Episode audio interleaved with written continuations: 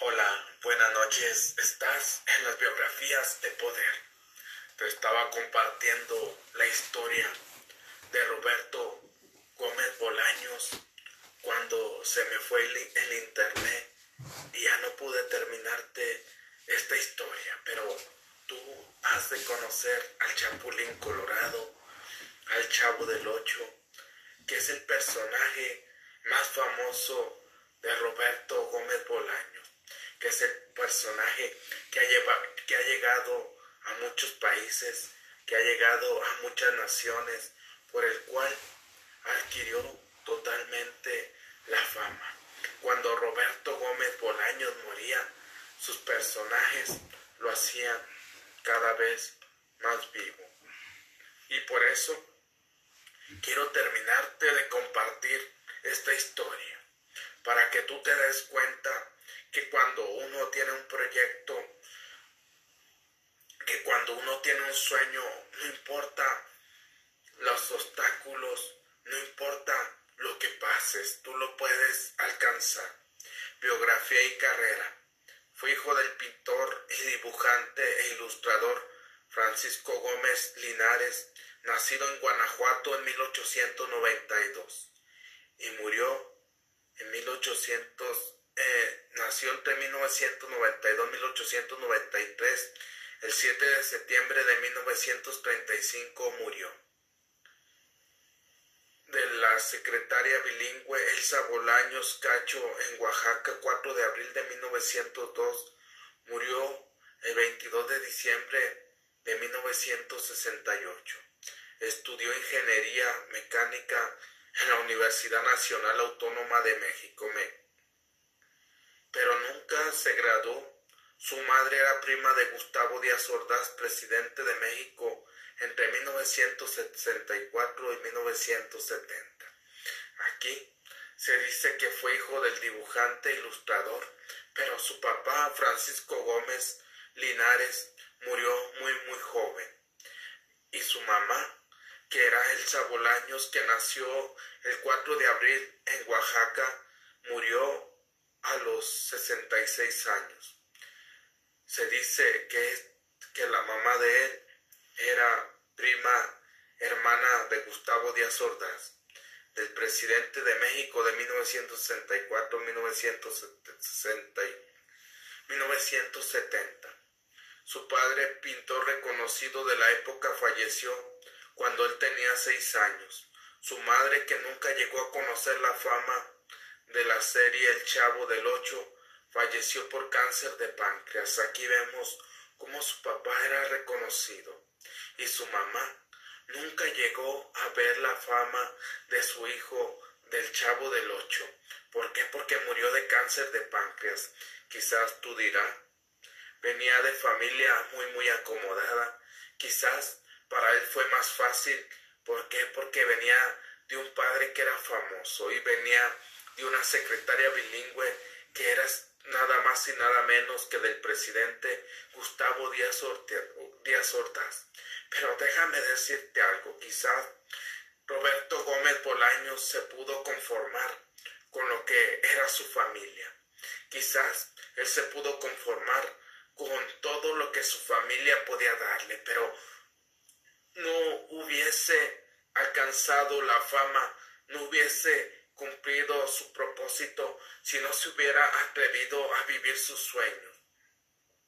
Inició su carrera como creativo publicitario, lo que le conectó con la radio y la televisión, en la cual fue durante la década de 1950 un muy activo guionista. También hizo varios guiones de películas para el dúo Viruta y Pulina y se inició fugazmente como actor con ellos en Dos Criados Malcriados en 1960 y sin embargo siguió dedicando la mayor parte de su tiempo a escribir, contribuyendo con diálogos para guiones de películas y programas de la televisión mexicana. Aquí vemos cómo él inicia como guionista en 1950 y ya llevaba varios años. Se cuenta en una historia que él escribía para Viruta y Capulina. Pero una vez que un personaje que un actor no había llegado, entonces le dijeron que si le gustaría participar unos instantes en ese momento, en ese película o en ese momento de televisión en el cual estaba compartiendo con Viruta y Capulina en, en la película o, o en la serie Dos criados malcriados en 1960 y se dice que desde allí se dio cuenta Roberto Gómez Bolaños que él había nacido para la televisión, aunque no en ese momento se retiró porque decidió todavía seguir como guionista, lo que le abrió muy rápido la fama, ya que llevaba varios años como guionista y al representar con Virute Capulina, pues él había escrito el guion. Por eso dicen que ese día le fue muy bien en la televisión. Su nombre profesional, Chespirito, se debe al director cinematográfico Agustín P. Delgado, derivado del diminutivo de la pronunciación españolizada del apellido de William Shakespeare, fonéticamente Shakespeare, debido a la estatura de Gómez Bolaños y por el talento de éste para escribir historias que se asemejaban a los Shakespeare. Aquí se dice que en ese tiempo un director cinematográfico, Agustín, le dijo que era el Shakespeare mexicano.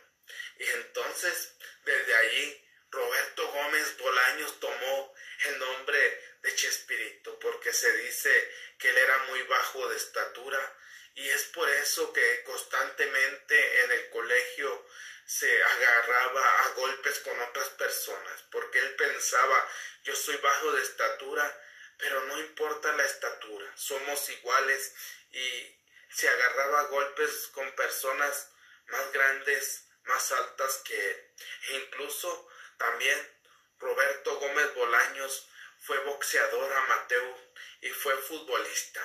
Uno de sus sueños de él era ser futbolista profesional, pero como era muy chaparro, no le permitió llegar a las grandes ligas. Entre 1960 y 1965 escribió guiones para los programas de mayor audiencia en la televisión mexicana, cómicos y canciones, así como el estudio de Pedro Vargas de la cadena Telesistemas Mexicanos. Aquí se cuenta que él desde 1960 a 1965 escribió muchos guiones para programas cómicos e incluso estuvo en el estudio de Pedro Vargas de la cadena Telesistemas Mexicano llamado hoy Televisa. En 1968 iniciaba las transmisiones el Canal 8 de México y Chespirito fue llamado como escritor con la oferta de usar a su antojo una media hora semanal a su cargo. Así nacieron los supergenios de la mesa cuadrada y su carrera como actor. Se dice, se cuenta en una historia de Roberto Gómez Bolaños que una vez hicieron una audición para participar en la televisión, pero al ver la fila, él sintió regresarse y no participar. Pero al ver la fila de los que iban para guiones, le tomó fuerza su sueño y entonces se formó y desde allí empezó a ser llamado por diferentes televisoras como aquí, fue llamado para que transmitiera media hora de su, de su programa Super, Super Genios y ya después ya era una hora cada día. En 1970 extendieron su horario a una hora y en un programa propio. El mismo se denominó Chespirito y nació el personaje de Chapulín Colorado. En 1972 apareció El Chavo. Ambos personajes funcionaron tan bien que el programa se dividió en dos, dedicando media hora a cada uno. A mediados de 1979 inició un breve programa llamado La Chicharra, serie basada en periodistas sin mucho éxito.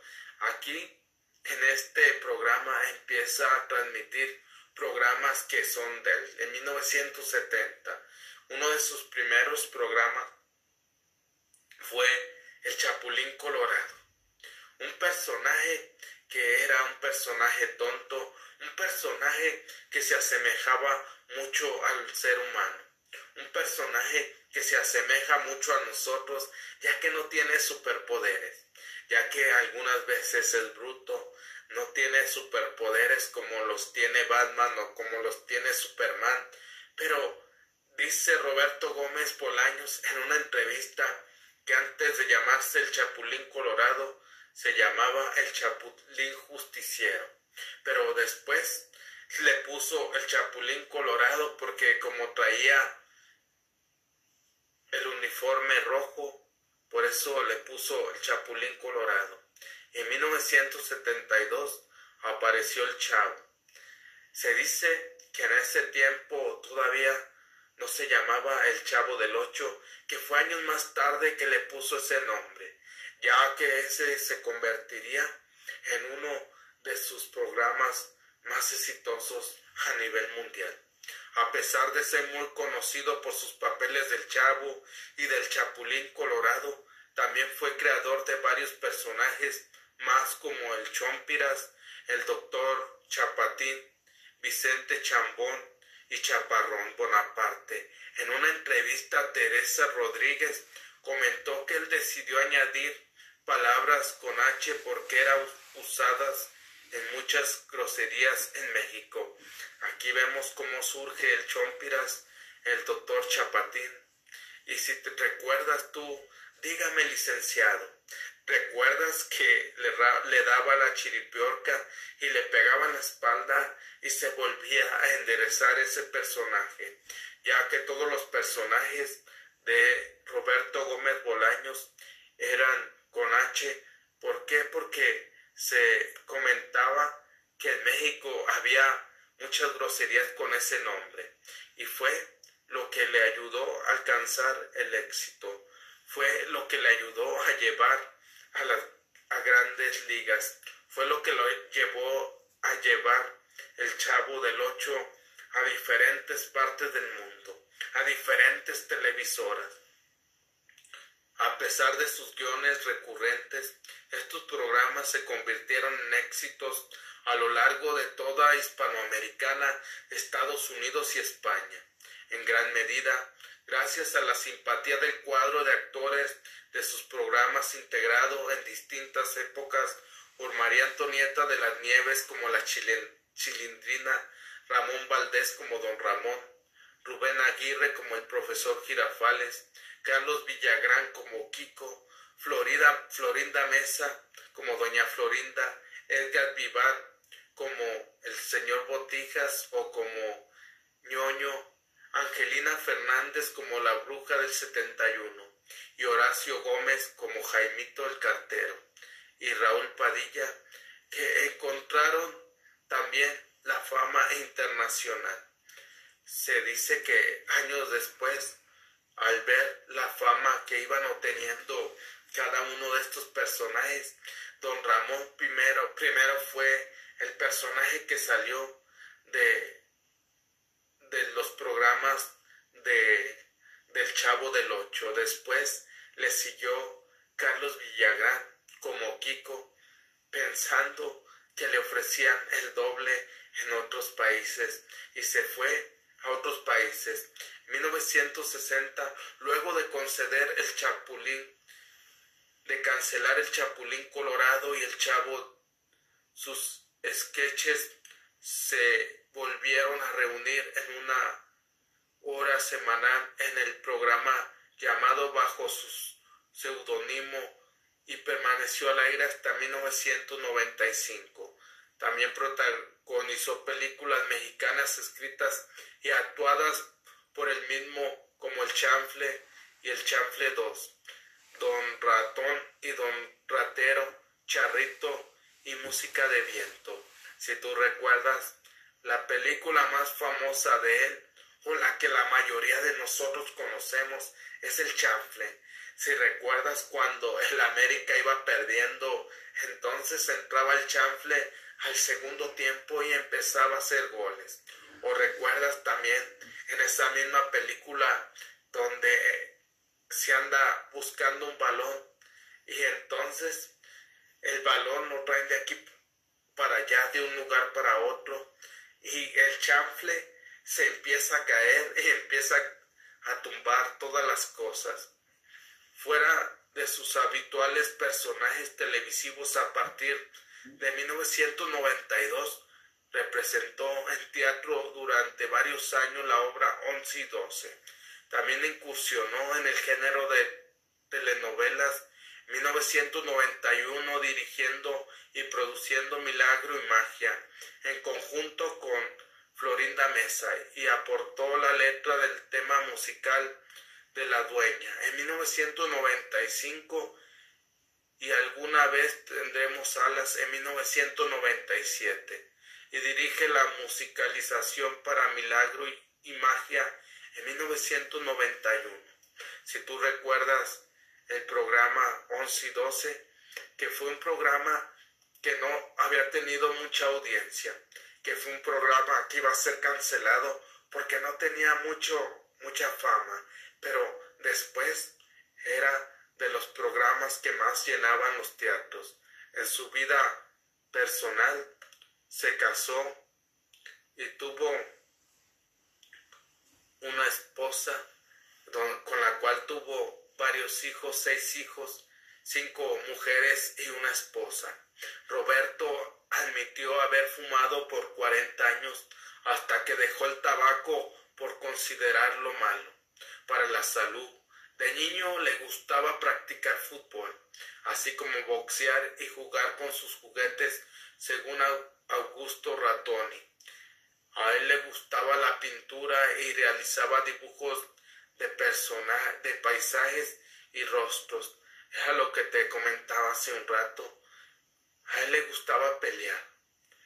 ¿Por qué? Porque en la escuela constantemente te hacen bullying y una de las formas es defenderse.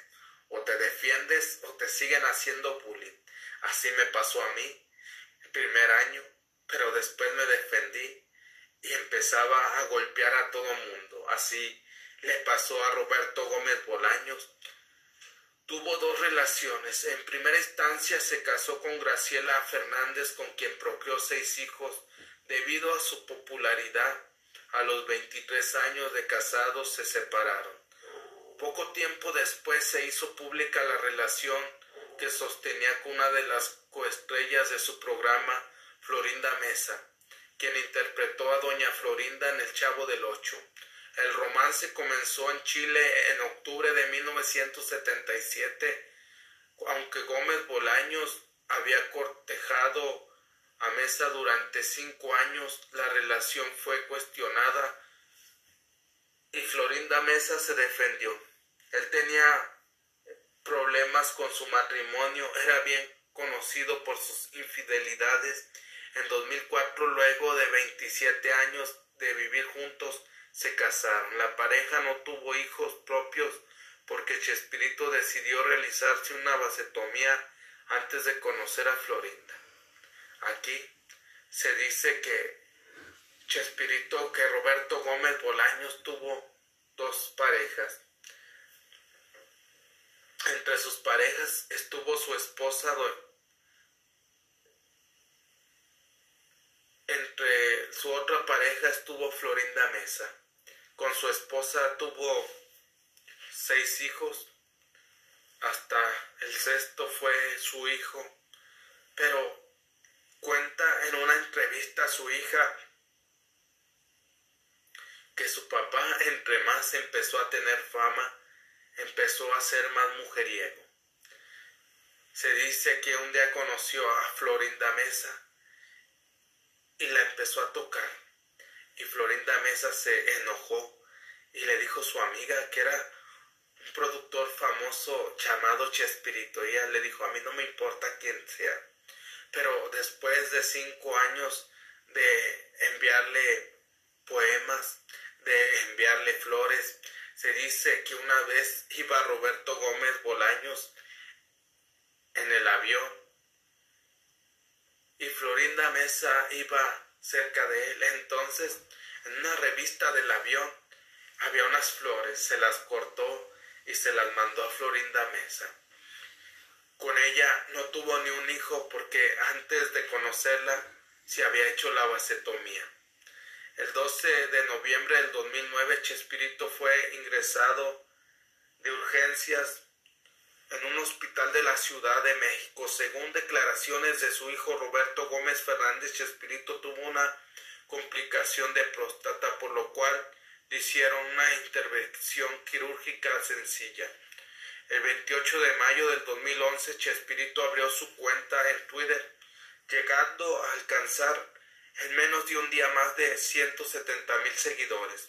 El segundo día un total de 250 mil seguidores y medio millón en tan solo una semana. Aquí vemos cómo él va al hospital, pero después él abre su cuenta en Twitter en, el 2011 y se dice que el primer día alcanzó 170 mil personas, el segundo día 250 mil y en un, solo una semana medio millón de personas. Eso era la fama que este ser humano tenía aunque no se han publicado las cifras oficiales, existen varias posibilidades acerca de su patrimonio según Forbes desde el cierre de la serie El Chavo. Chespirito recibió ingresos de 1.700 millones de dólares por parte de Televisa según el Universal. De México se calcula una fortuna de 15 millones de dólares. Se dice que él tenía una fortuna de 15 millones de dólares, ya que en todo su tiempo que hubo participado con sus series, con sus programas, Televisa le pagó 1.700 millones. Participación política y controversia. En 2000 y 2006, Roberto Gómez Bolaños participó en anuncios televisivos apoyando la campaña electoral del Partido Acción Nacional. En 2006 también escribió una carta para el entonces candidato Andrés Manuel López Obrador, el que le pidió no dividir a los mexicanos. Ante la pregunta de quién había sido el mejor presidente de México, Chespirito respondió Gustavo Díaz Ordaz. En algunas cosas, y no porque haya sido mi tío, a quien nadie quería antes del 68. Fue el mejor presidente y, y si vemos los números de la inflación que tuvo México se justifica. Luego Salinas, aunque no había ganado, pero fue inteligentísimo y con Fox pasó lo mismo. Sus cifras son mejores después de, de Díaz Ordaz. Para acá ahora la respuesta más acertada que puedo dar es ninguno. Se dice que en la política él decía que el mejor presidente fue Gustavo Díaz Ordaz. Después, el mejor presidente fue Fox y que de allá para acá no ha sido ninguno. Eso es lo que dijo Chespirito, no es lo que estoy diciendo yo.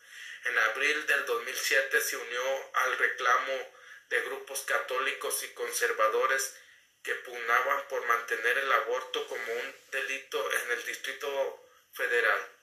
Frente a la postura de la Asamblea Legislativa cuyos representantes se inclinaron por despenalizarlo durante las doce primeras semanas de gestación, Coberto Gómez Bolaños participó en programas televisivos en contra de la nueva ley.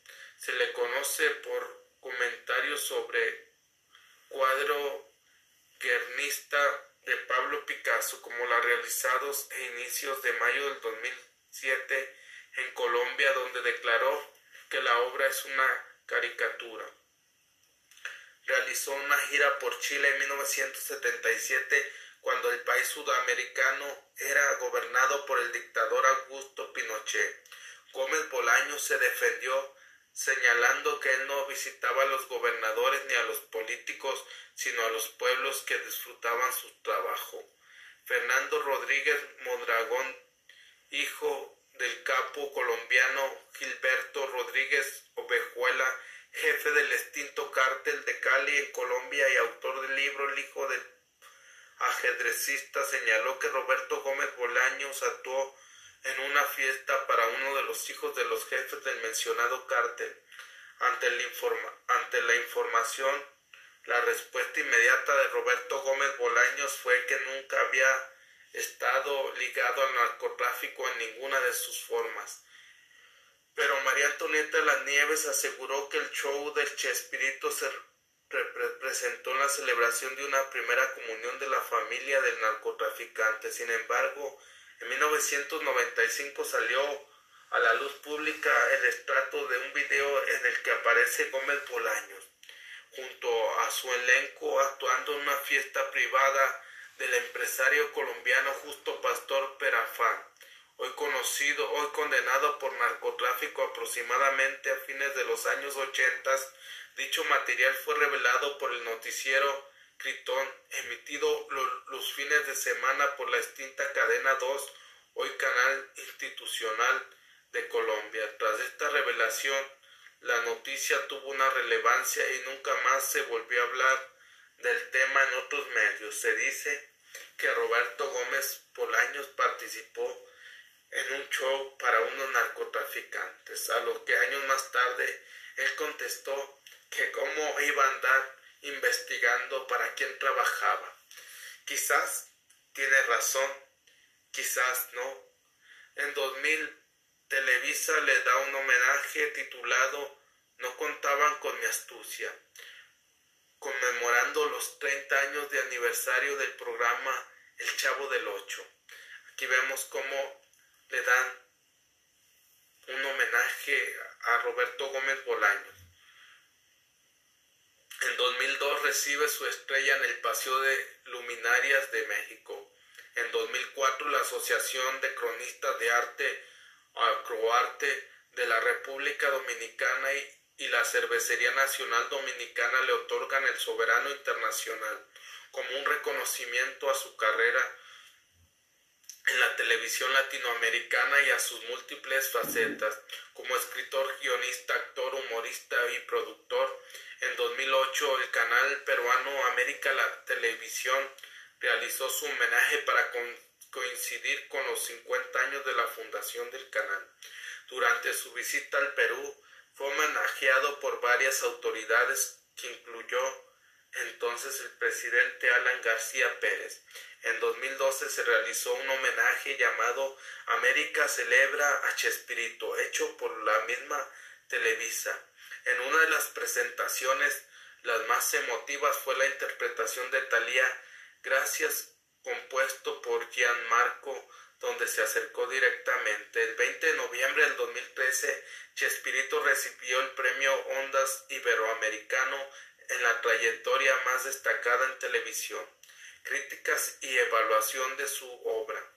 Aunque la obra de Roberto Gómez Bolaños ha gozado por décadas de amplia aceptación entre el público hispano parlante, la intelectualidad mexicana frecuentemente ha lanzado críticas hacia la misma. De acuerdo a Diario Martínez Brook, ningún otro cómico mexicano ha alcanzado a tantos países de habla hispana. El crítico de televisión Álvaro Cueva opina que Gómez Bolaños tuvo la capacidad de aprovechar el lenguaje televisivo y crear guiones originales que podían entretener a niños y adultos por igual. Según Alejandro Herrera, maestro en estudios del arte de la Universidad Iberoamericana, la risa de los programas de Chespirito no era por medio de un doble sentido o por medio de menospreciar a ser irónico, sino resalta la idiosincrasia de nuestra sociedad de una manera muy sincera. Según Luis Carrasco, profesor de comunicación en la Universidad Autónoma de la Ciudad de México, en sus programas había un atuendo auténtico bullying. Todo el mundo se burlaba de todos, todos contra uno.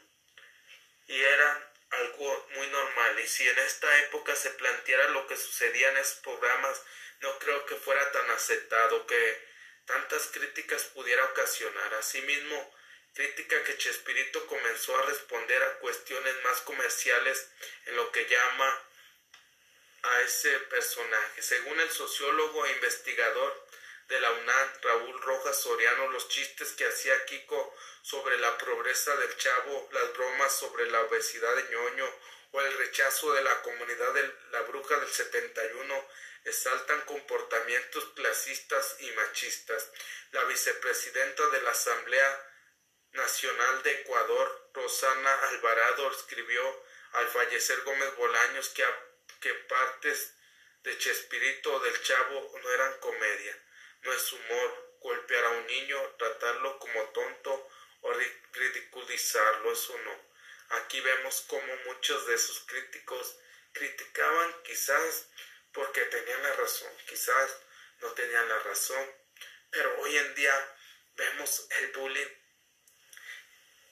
que va disminuyendo o que va aumentando más, porque hoy en día el bullying no solamente es físico, el bullying es por redes sociales y desgraciadamente muchas personas les dan bullying por las redes sociales y muchos deciden quitarse la vida. El actor Oscar Ponfligio, quien participó en la puesta en escena de la tragedia 11 y 12 en 2013, afirmó que con Gómez Bolaños como director teatral nunca hubo necesidad de improvisar para hacer reír.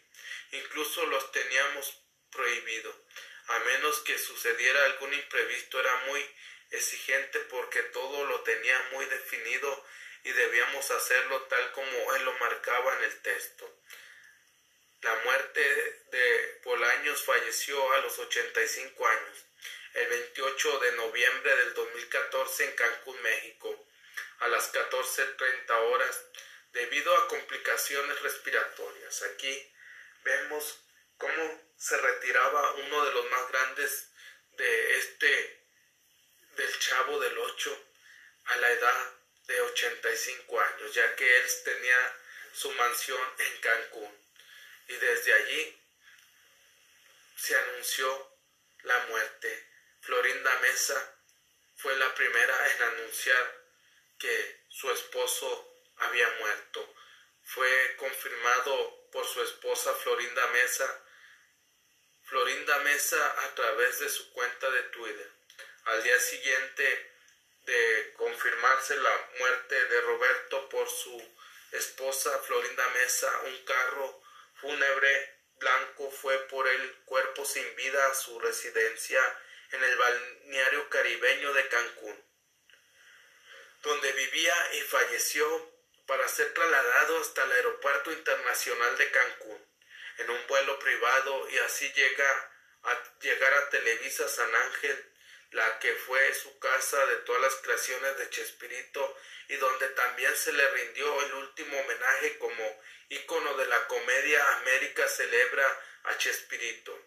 Allí se realizó una misa privada para familiares y personas cercanas donde asistieron Edgar Vivar, Carlos Villagrán, entre otros.